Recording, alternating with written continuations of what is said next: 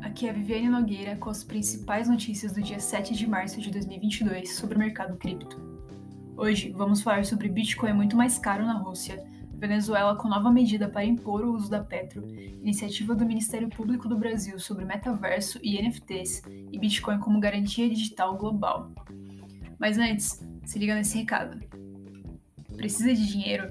Gaste em real e guarde seu Bitcoin. Use crédito com garantia cripto e aproveite os juros mais baixos do Brasil. É só na Rispar. Começamos essa semana com o Bitcoin a 38 mil dólares ou 194 mil reais. Em meio aos conflitos entre Rússia e Ucrânia nos últimos dias, a população de ambos os países tem buscado refúgio nas criptomoedas. O país liderado pelo presidente Vladimir Putin tem sido alvo de diversas sanções econômicas e financeiras em resposta ao ataque à Ucrânia. E com alta demanda por Bitcoin, o ativo chegou a ser negociado 20 mil dólares mais caro na Rússia na semana passada. De volta à América do Sul, o governo venezuelano decidiu atrelar 50% do salário mínimo da população a Petro, moeda digital nacional desenvolvida na blockchain Dash e emitida pelo governo do país. Embora seja intitulada como criptomoeda, o ativo tem mais características de CBDC, ou moeda digital emitida por Banco Central, do que de criptomoeda, realmente. E seu uso tem sido imposto pelo governo da Venezuela desde seu lançamento, em 2018. Já nos Estados Unidos, a moeda foi vetada por sanções impostas pelo governo de Donald Trump. No último trimestre de 2021, a busca por metaverso e NFT tornou-se uma verdadeira hype. Porém, em 2022, a tendência passou a reduzir, alcançando o menor número esse mês, segundo dados do Google Trends. Considerando os dados dos últimos 12 meses, o ápice da busca do termo metaverso foi durante outubro e dezembro do ano anterior.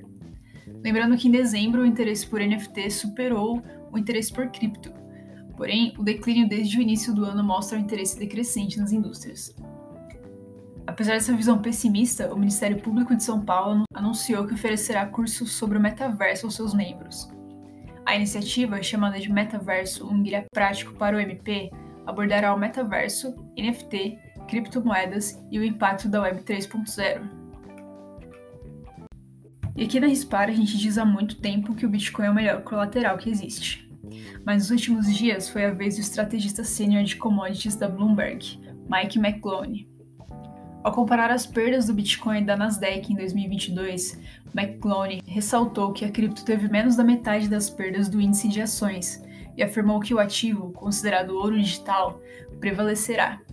Segundo ele, o Bitcoin pode estar amadurecendo para se tornar uma garantia digital global. E com as expectativas positivas para o futuro do criptoativo, o chefe de estratégia da CoinShares, Melton Demirors, argumentou em recente entrevista que os problemas geopolíticos entre Rússia e Ucrânia, assim como os bloqueios de contas no Canadá, podem servir como catalisadores para tirar o Bitcoin da categoria de investimento de risco já que as pessoas estão começando a perceber que tem uma escolha. Pois é, não troque o melhor ativo da década por papel colorido. Chama Rispar e Keep Holding.